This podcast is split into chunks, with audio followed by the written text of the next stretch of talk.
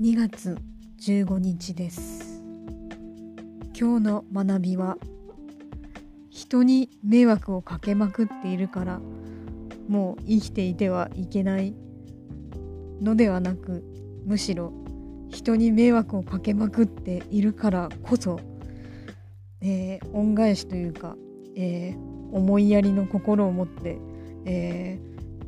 最近こればっかり言ってますけど徳を積んでいかねばならないんだろうなということと